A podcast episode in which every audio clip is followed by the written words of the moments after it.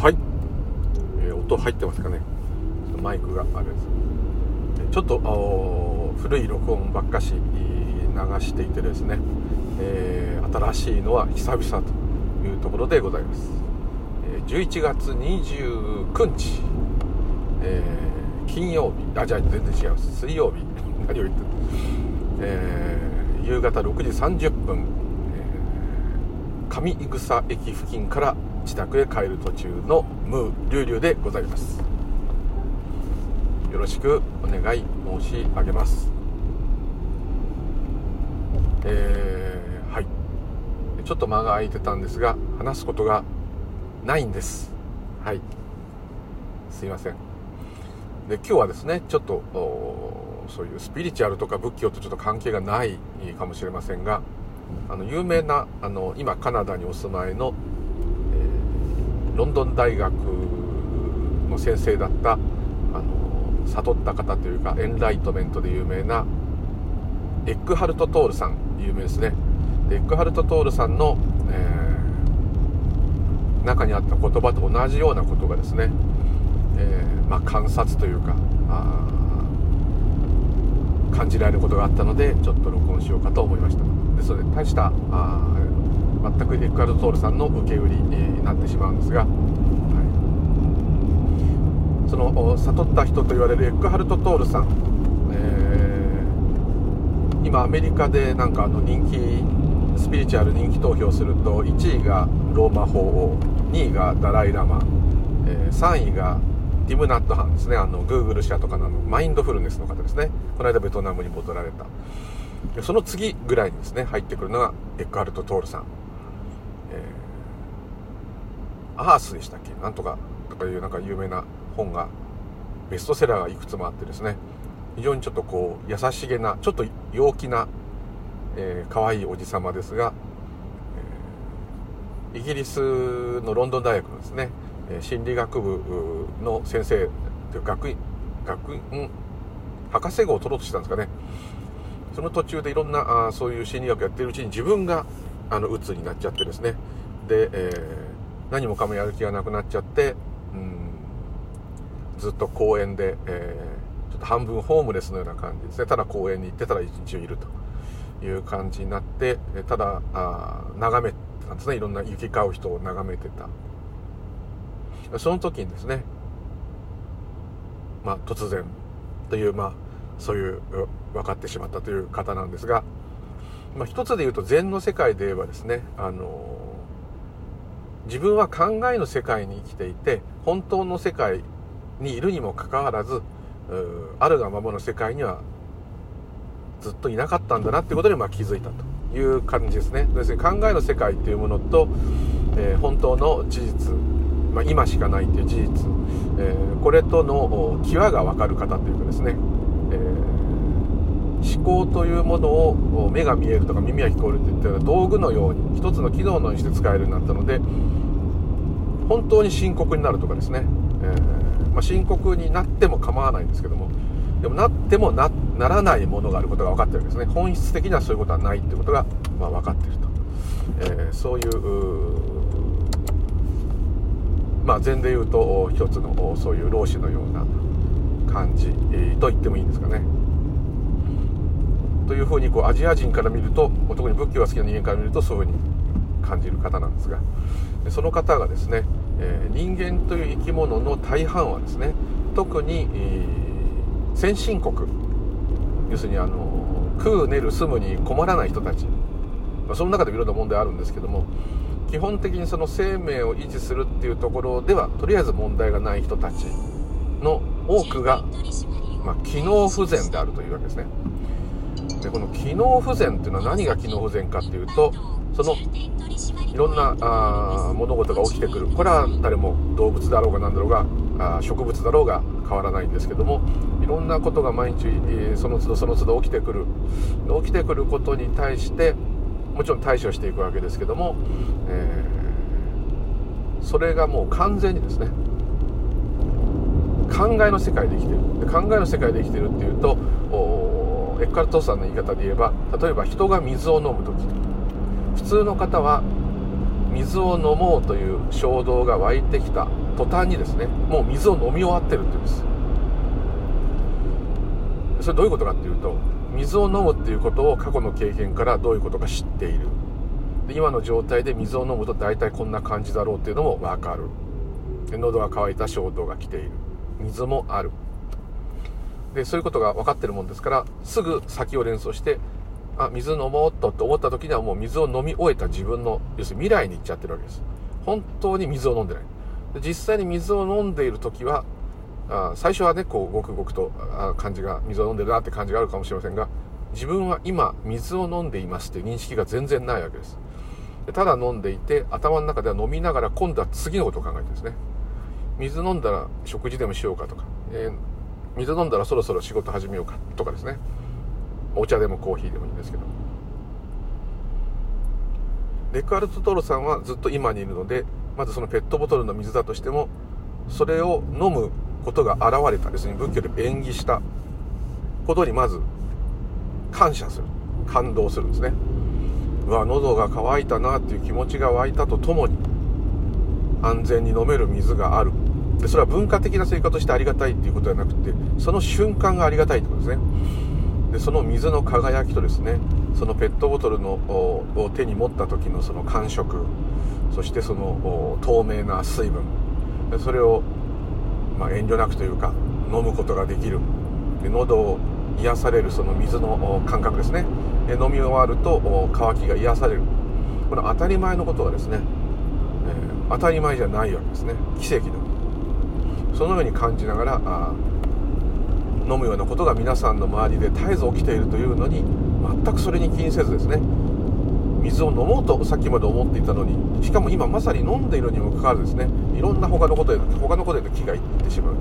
忙しいならともかくですね忙しくなくてもですねじゃあテレビ見ようとかですね他へ他へと。だからまずその水を存分に楽しめばいいのにと。今に全くいませんね。ということですね頭がずっとですね浮かんでくる思考その思考が全部現実なんですね。水を飲んでいるのは現実なのにもかかわらずですねその水を飲みながらあこれ飲んだら、えーと、駅まで行ってあれやってっていう、まあ、予定を立てるってことはもちろん人間だからするんですけどもそっちがもう現実なんですね。自分が今立って手にペットボトルを持って飲んでいるっていうのがないと。ずっとそうやって生きてるもんですから気が付くとですねその過去から想像する未来、まあ、全部頭の中で起きてることで実際には起きてないですね。ずっとその起きてないことの方だけにがもう100%になってる。そうするとそれは全部過去の経験から作り出した未来予測した未来ですからまだ成し遂げていないわけですからそれはもう不安とですね心配がある。でもちろん生活上そういう物事を考えてね予定を立てる時間を守るとか明日こうしようとかいうのはもう全くそれはその通りでいいんだけどもそれはあくまでそういうふうに予定を立てたと。いうところで終わらないんですね。そのままずっとその予定が終わるところまでをずっと想像してる。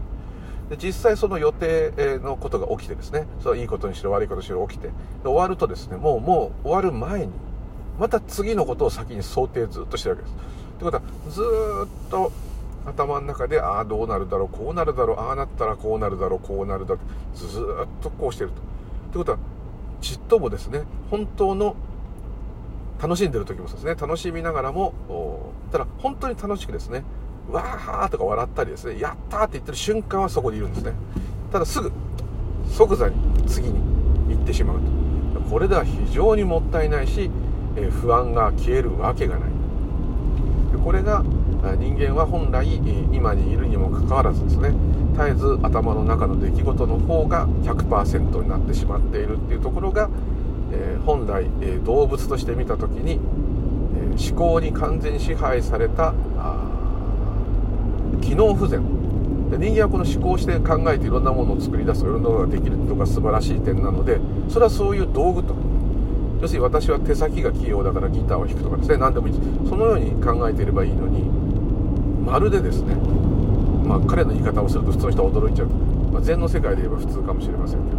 人生というものがあるかのように私の人生私の命私の生活私の私の私は私はっていうものが本当に存在してると信じ込んでいると。この時点で完全な機能不全であると。これはちょっとあの仏教の方じゃないですけど言ってることはほぼ禅ですね。ですので、えー、その人が言うにはですねあの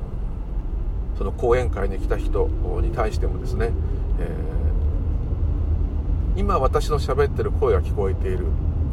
そしてあなたたちは今何をしてますかって。椅子に座っているんですよ。その座ってるってことをよくよく味わってください。みんなもう私が何喋るんだろう私が次何喋るんだろうそれを聞いたらどんなことが起きるんだろうってそればっかしでこうずっと先を見てるそうではなくて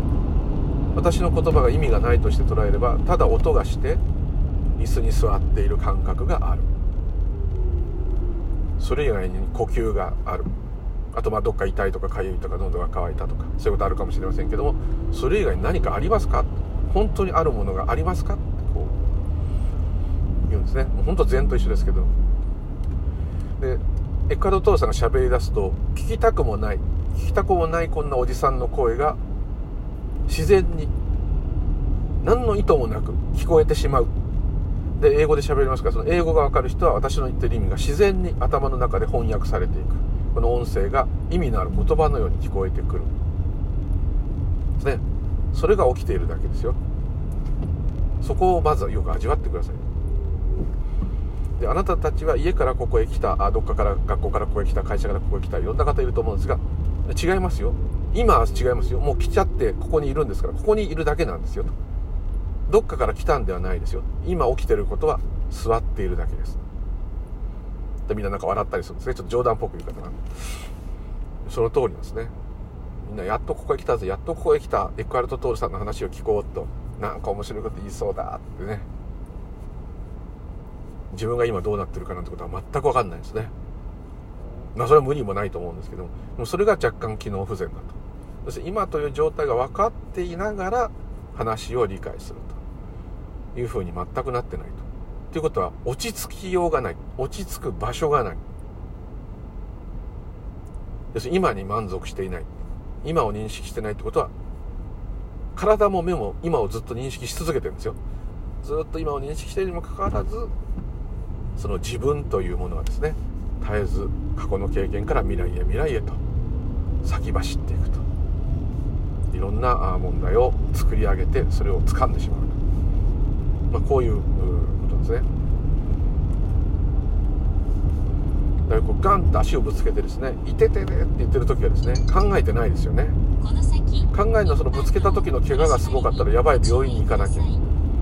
または明日仕事に行けなくなったらどうしよう。それ後から来ますよね。とりあえずぶつけて痛い時は痛いだけですよね。そこだけなんですね。ですけど後からそういう思考が湧いてくる。そうすると今度は痛みよりも思考の方が勝つんですね。やばいこんな怪我したら明日仕事に行けないかもしれない。迷惑がかかっちゃう。どうしようどうしよう。ですね。まだ迷惑がかかってないですよね、はい、そんなの無責任じゃないかと言うかもしれませんがエッカルト・トルさんはそのじゃあ明日あこの怪我であればあどうしようと。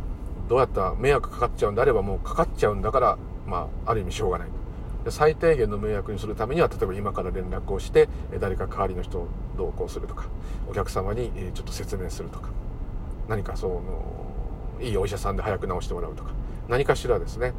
えー、そこだけを考えればいいのにどうしようどうしようがつきまとうというところが機能不全だと言ったんですね。で、えー、私こう介護という仕事をしているものでですね、えー、まあ、障害のある方多いんですけどももちろんその障害があ苦しみでですね、えー、落ち込んでしまっている方もいっぱいいらっしゃるんですけども、えすごく言い方失礼なんですけど本当にこう生活が大変な方ですとですねそんなこと言ってらんないんですね。今日どうやって過ごさねばならないかで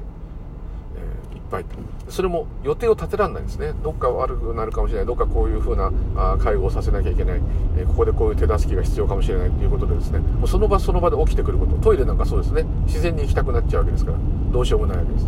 でどうしよう。お腹が痛いどうしよう。でそのどうしようが違うんですね。もうその時その時のそれをやり過ごす。なんとかやり過ごすっていう形で生きていらっしゃるのででそのご家族もですねある意味なんかテンパってるわけですね。テンパってるってのはまあいいことじゃないかもしれないですけどテンパってるがためにですね余計なことはもう考えないですね。で今日無事終わればですねいやよかったよかったなんとか無事済んだ寝ようっとってこれで終わるわけなんですけども。逆にですねそこに介護に行く我々とかですねいろんな業者の方とかですねリハビリの方とか、えー、いろんな方来ますよね。いろんなそういう人たちでそういう方の生活を手伝わさせていただいてるんですけども逆にですねそのどっちかというと介護に来るものにももちろん悩みがあります。リハビリに来る方もそう往診に来る先生もそう訪問の看護をする看護師の方もそう巡回入浴サービスの入浴するしていただける方もそう。みんなですね、えー、どっちかというと介護をする方ですよね。する方の方の方がですねまあそれは仕事が辛いとかそういうのいろいろあるかもしれませんけどもあの機能不全で陥ってる方がはるかに多いと。その障害のある方あ本人またはそのご家族ももちろんいろいろそういう悩みあるんですけども脳が逆にですね晴れ晴れとしている。問題をそのままもう受け止めるしかないので、まあ、それにある意味それを引き受けているっていうんですかね、えー、引き受けざるを得ないっていうのはもちろんありますけども引き受けてる方が多い。最初はですね皆さんすごく落ち込むんですけどもだんだんと慣れてくると今度は逆にですね、えー、こうまあ、日々がまあ言い方あれですけど戦いと言ってもいいいいんですね。ですので、えー、まあ、戦い慣れてると言ってもいいかもしれませんけども逆にそこに来るそういう介護する側の方ですね。介護看護する側の方がああでもないこうでもない。でそれがですねその介護の中身で悩んでるのはともかくですね。そうじゃないですね。家のこととかですね嫌いな先輩がいるとかですね。あのえー、なんか体の調子が悪いとかですね、えー、まあ、いろんなことでですね、えー、姑がこうとかね、まあ、いろんなことでですね、えー、この家電を買いたいのに買えないとかですね。旦那が買うなって言ったとかですね、まあ、いろんなことでですねずっと愚痴を言っているとあんまりだから介護の先のですねちょっとまああの面倒くさい方とかいるとね話題には出る時ありますけども、えー、それよりもですねむしろですね家のことですね友達のこととか同僚のこととかそっちのことの、ね、愚痴の方がはるかに多いですね。こうこれがあれが嫌だあれがこれが嫌だもうあれがつまんないとかですね、えー、こう不思議なもんでですね考える要するに余裕がある意味だからあるわけですよやっぱり。私も今日すごくあの結構ハードな最もハードな私が入ってる中では最もハードな方のお家なんですけども、まあ、肉体的にハードなんですけどもそれがあもちろん行く前にですねすごい気合が必要でよし行こうみたいな感じで行かないとその人のお家へ行けないっていうぐらい気合が必要なんですけどもあの何ていうんですかね。もちろんその今も体中が痛くてですねもういつも想像を超えさせてくれるなっていつも言って今日もちょっと笑っちゃったんですけどね。ここまでするかみたいな、まあ、それはいいんですけど。あのでそれだけ当人さんは辛いわけですもうあっちが痛いこっちが痛いあそこがかゆいここがかゆいともういろんなあなっちゃう方なんですね。でなっちゃう方なんですけども当人はですね意外と自分があの状態だったらどうなっちゃうんだっていつもこう思っちゃうんですけども意外とですね、まあ、そういう体になって20年の方ですから私も介護20年で同じですねってよくわかんないこと言ってたんですけどもあのやっぱ強い強い強いっていうかそうせざるを得ない。ところから来るこう自分のある意味人生を引き受けてるんですね。で我々の方があの変な風にこう自由度があるからかもしれませんけども余計なことを考える余裕があるからですね。ああした方がいいんじゃないかこうした方がいいあれがいいんじゃないこれがいいんじゃないか絶えずですねこうどっか逃げ場とかですねよりいいところとかですねそれを絶えず絶えずこう考えてですねそうするとその現場自体に行く元気がなくなるわけですね。これをやめちゃって他でもいいんじゃないとかこういろんなこと考えちゃうんですね。もちろんそれでもいいんですよ。それがきちっともうこれはここは辛いからもうやめた。そういう人もいっぱいいます。もう何人の介護の人が辞めたか分かんないぐらい辞めてるんですけどもあのだからこう新人の方とかをですね、えー、そこに入らせてもらうように頼みに行くっていうのはすごく嫌なんですね。その方新人の方が辞めちゃうんじゃないかちょっと思うような方なんですね。で私とかですねある程度何年も入ってるとやっぱ慣れてきますんでコツがある意味手を抜くコツとかありますね。でそういうところが分かってくるんであれをもう鼻から真面目にですね全部聞いてたらあの倒れます。よく吐いちゃったとかねおしっこに血が混ざっちゃったとかいろんなこと言う、えー、なっちゃう。私も最初の頃あの血尿が出たんでもう辛いとこなんですけどもでもまあですからそれを多分エッカルトさんで言えばそんなことを悩むんだったらもう嫌ならやめると決めたらやめるんですよ。もうクビになろうが何しろが逃げる。逃げるっていうかもうやめるんですね。私はここは無理です、え、これでクビにするならやめます。こうねそれかまあそれでもねなかなか他に行けないかというんであればまあ渋々でも行くと、まあ、こういう感じなんですけども、えー、その方自身はですねもう本当にある意味こう晴れやかです。で一番の違いはですねまさに今のこの瞬間が違うんです。あの私はですねあのお家に行っているのは1週間の間で1回いたとしたら9時間私ははいですね夜勤の方はもっと長いですけど。9時間確かに長いですけどもまあ2週に1回または週に1回ですね。しかもその9時間終わればですねこうやって帰る家があるわけです。でその方はですねずっと今はまた夜勤の方と交代して夜勤の方。明日はまた違う会社の日勤の方と。これを20年間ずっとですね他人がですねを使わないと生活ができないですから、えー、いろんな人いると思うんですけどもいろんな人使いながらですね、えー、こう今もまさにあの体の状態で今もまあある意味突っ張ってらっしゃるっていうかですね、気合い入れてよくあれだけ踏ん張れるなと。自分だったらもうみんないいやめんどくさい好きにしてって多分言っちゃいそうです。そういうお家はですね、大体家がめちゃくちゃになります。なぜならこっちが手を抜くからですね。そうそういうことがあるんですねで。中にはそういうじゃない方もいるんですけども、やっぱ甘い方や甘い方へ逃げるので、大体家がこう汚かったりですね、洋服がちゃんと着れてなかったりですね、ゴミがもうちゃんと汚かったり、大体同じ人が入ってるのに家によって違うそれはその介護を受けてる方のもちろんその方が全くそういうのすんなと。いいんだよ俺は汚くてって。そういう方だったらいいんですけど。あのそれぞれのね個性が出ますんで。面白い。ただ私はですねその障害のある方とずっとこう2人きりで、えー、9時間いるとですねなんとなくうんこう運命共同体とは言えないですけどもなんかその人の体の代わりをやってるとですねまるでその人が自分の体のようなですね錯覚がそうですね。でこれは私だけかもしれないんですけどもおしっこのね介護をすると自分がおしっこしたくなるんですね。であの台をやるとですね自分がなんかこう催す時があるんですね。だからこう不思議なもんででその方が「あやっと出たよかったよ」ってこうすっきりした腹減ったって言うとですね一緒に腹減ったりですね。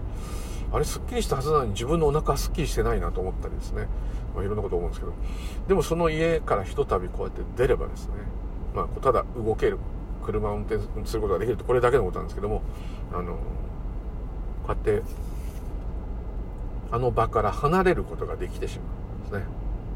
まあ、いずれ自分がそうだった同じ立場になっちゃうんですけど。できてしまうということですっかりですね、えー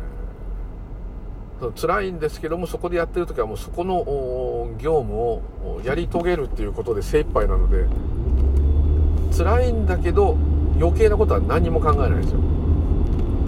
はい、でその家明日その家だと思うと大変だな明日疲れるな体調が悪いとね本当に持たないんでその家行く前は早寝しなきゃとかですねいろんなこと考えてね食べ過ぎないようにしとかなきゃ途中でトイレ行きたくなったらやばいその大きい方に行く暇がないぐらいなんですね。昼ご飯も食べられない。そういう状態なんですけども。あのなのでこうすごく自分を調整してですね気合入れていくんですね。で自分が倒れたらもう大変なんで、えー、見えないところでいっぱい水分取ったりですねいろんなことやるんですね。でですがそのお家の中に入るとですね辛いんですけどもそこのことを考える必要ないですねだってまさに現場にいるわけですから現場に入った途端に逆にそこの家に対する考え嫌だなと思う考えが全部消えてるんですね。でこれがですねやだなやだなやだなってずっとやってるとですね初期の頃私もそうだったんですけどすっごい辛いんです。今の方がですね最初の頃入った時よりも介護の内容がもう何倍も辛いんですね。なのしかも自分は年どんどんおっさんですからどんどん年取って体力なくなってるのにでなんとかなってるっていうのはですね、えー、精神的に楽だからなんです。肉体的には何倍も辛いんですけども精神的に楽だとなんとかなる、まあ、体が本当にどっか壊れちゃったらあれですけどなるんですね。でこれがですね私が前にちょっとあの体験したいつも言う話ですね、自分がいなかったような体験の話。あの時もですね体は疲労感を覚えてる筋肉痛とかにはなってるにもかかわらず私というものがいないとですね経験がないんですね。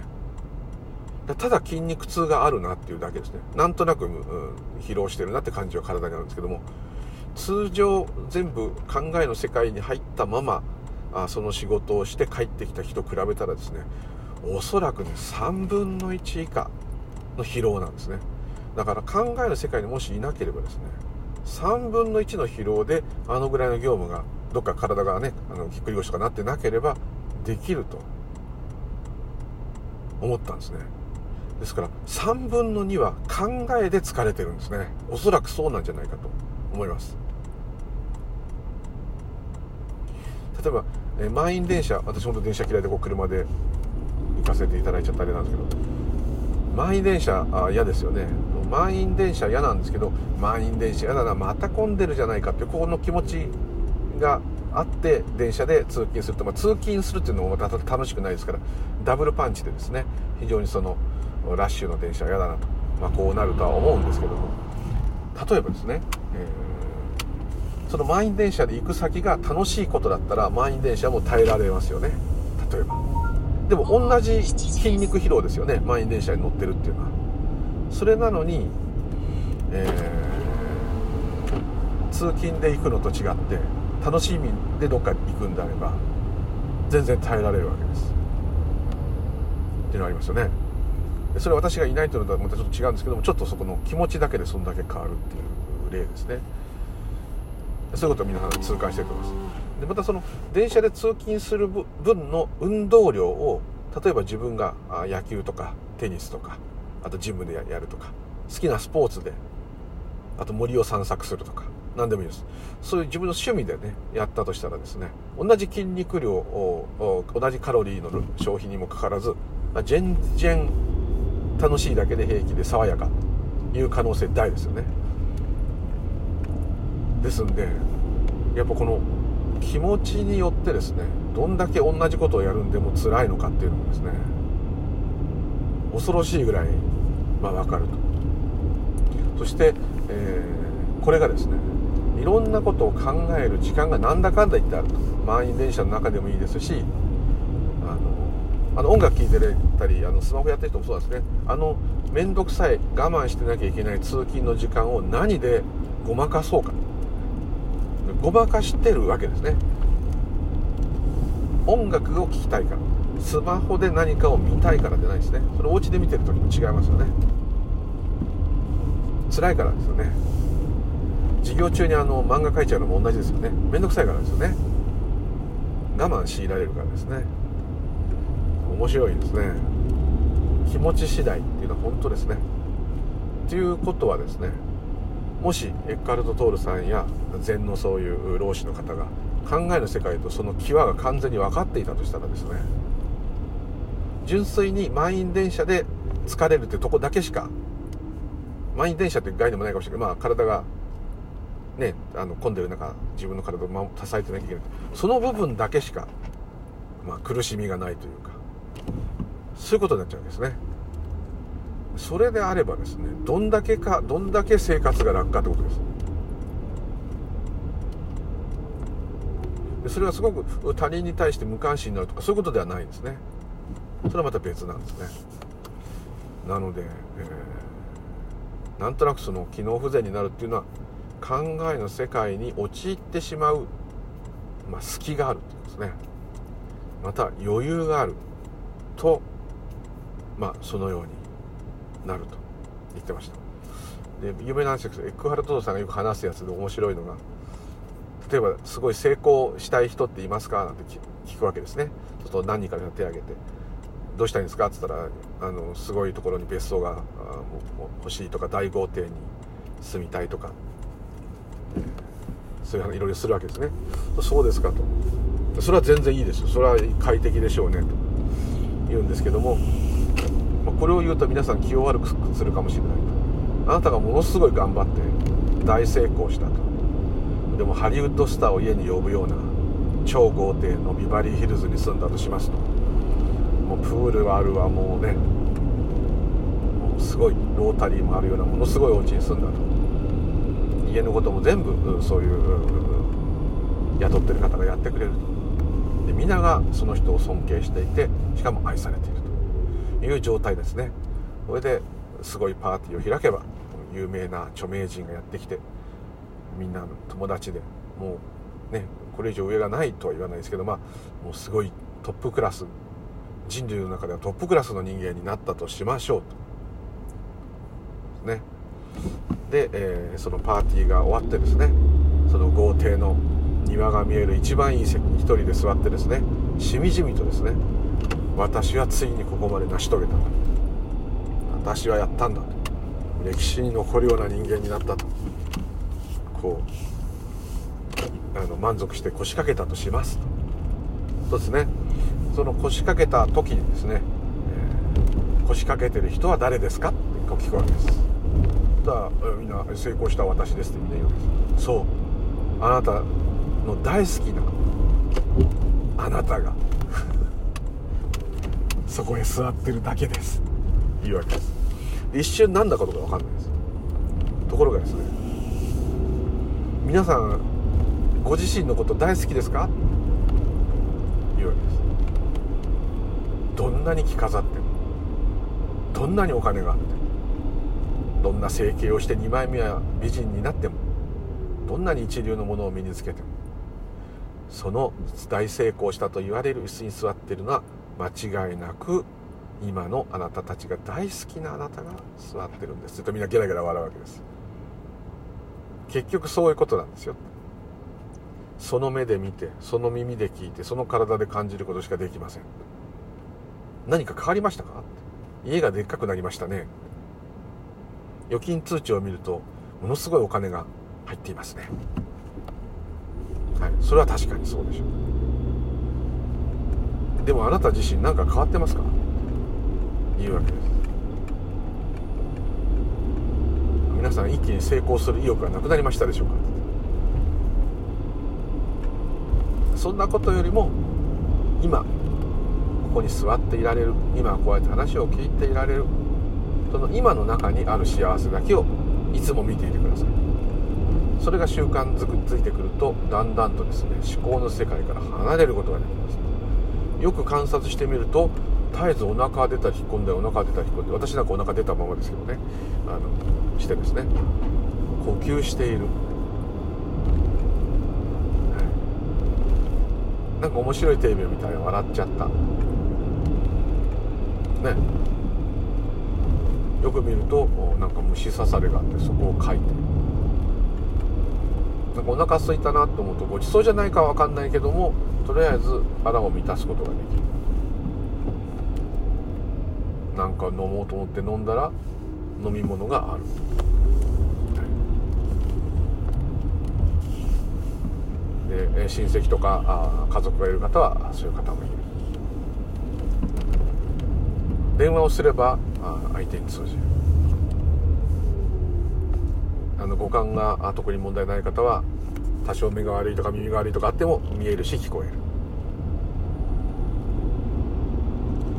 とりあえず今ですよ。まさに。この会場に来てる人はって言い方しますもちろんいろんな問題がああってね来てる方ももちろんこういう話を聞きに来る人が多いかもしれない。でもとりあえず今まさにこの今一瞬はこうしていられるわけです。いや5秒後には倒れてるかもしれませんよ。つはゲラゲラ見ながらねこの今をすっかりないがしろにしていてはですね大富豪になっても大富豪になったんだっていう今にいることが絶対できませんと。大富豪なりの悩みを自分で作り出してそれを自分で掴んでそれをどんどん増幅させて考えの世界になってしまう。大富豪になることが悪いことではありません。なったらいいでしょう。余計な心配なくなるでしょう。心配はもうないんだってとこで本格的に落ち着くのが本当の大富豪です。もう死ぬまでねお金も何にも困らない。家族にあげるお金も十分だ。死んだ後もお金もいっぱい残る。お金がいっぱいあるってことは最新の医療も受けられる。何でも手に入る。そこに完全に落ち着ききってしまえばいいんですと。ほどほど溜まったらですね使い切れませんもうそういう人たちは。そこで完全に満足してしまえばいい。ただ今に本当に満足もししていたらあそういうものになろうっていう意欲が出るかどうかは分かりません。言ってましたね。非常に面白いなと思ったんですけどね。まあニューアースかな。ニューアースって言うんですかね。いろんないくつかシンプルに悟りを得る方法とかね。いくつか本が有名なのあったかと思うんですが、まあ、めちゃくちゃ有名な方なんでみんなも耳にタコまた続きっていう感じですね、はい、っていうところで考えの世界に完全に陥った機能不全になってしまっている先進国の我々はですね少しそれを緩めてですね今に今あることにちょっと集中してみるというのが少し楽に生きる鍵かもしれません。はい、というところでどうもありがとうございました。またよろしくお願い申し上げます。ムーリュウリュウでございました。失礼いたします。